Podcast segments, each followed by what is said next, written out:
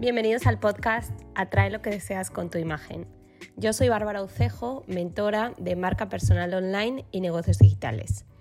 Espero que disfrutes este episodio que se titula Cuando piensas estoy a punto de mandar todo a la... Dicen que los negocios digitales no se consolidan hasta que no pasa un promedio de seis años, en lo que se logran unos ingresos recurrentes fruto de haber dado resultados contundentes y constantes a una comunidad de seguidores online que ha contratado los servicios de ese mentor, coach o facilitador. Y doy fe que el lapso del primer al tercer año puede que sea de los más duros, ya que uno se encuentra como subido a una montaña rusa emocional donde más de una vez piensas o incluso dices en voz alta, estoy a punto de mandar todo a la mierda. La verdad es que se pasan muchos momentos de frustración. Uno prueba varias estrategias, a veces no el suficiente tiempo, a veces no con el suficiente presupuesto. Y cuando nada parece funcionar lo suficiente para que se den las ventas, para mantener la inversión que estos negocios requieren, entonces surge la idea de volver a buscar trabajo, empezar a pensar que el problema es uno mismo, que el producto o incluso la gente, que es que no aprecia. Este episodio, además de para que no creas que eres el único o la única que ha pensado o ha dicho esta frase en voz alta, es para compartirte qué he hecho yo cuando he estado en esa situación, que he estado varias veces, por cierto. Cuando pienses o digas estoy a punto de mandar todo a la mierda, haz antes lo siguiente. Primero, no tomes decisiones bajo ese estado emocional de carencia y escasez.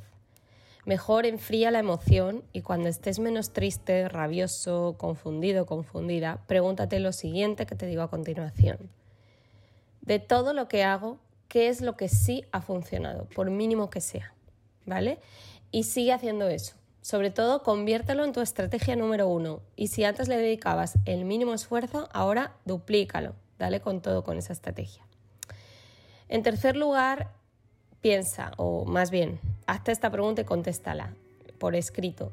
¿He identificado claramente dónde está existiendo el cuello de botella? ¿O no tengo claridad de dónde exactamente se puede estar atascando mi proceso de venta? Porque si no tienes claridad sobre esto, difícilmente vas a poder dar en el clavo en tu siguiente estrategia. O más bien difícilmente vas a poder mejorar las que ya hayas probado.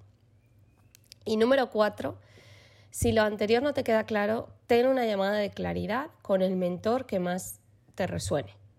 Esas llamadas suelen ser gratuitas y te pueden hacer mucho sentido y ofrecer una luz al final del túnel. Ya tú decides si consigues los recursos para contratarlo, pero ten una llamada de claridad. Es una lástima que vayas a tirar todo por la borda, así hayas tenido cinco o seis tropiezos o momentos en los cuales hayas querido dedicarte a otra cosa. De hecho, estos momentos son los que van a probar cuánto realmente has nacido destinado a ayudar a otros con lo que tú sabes hacer mejor.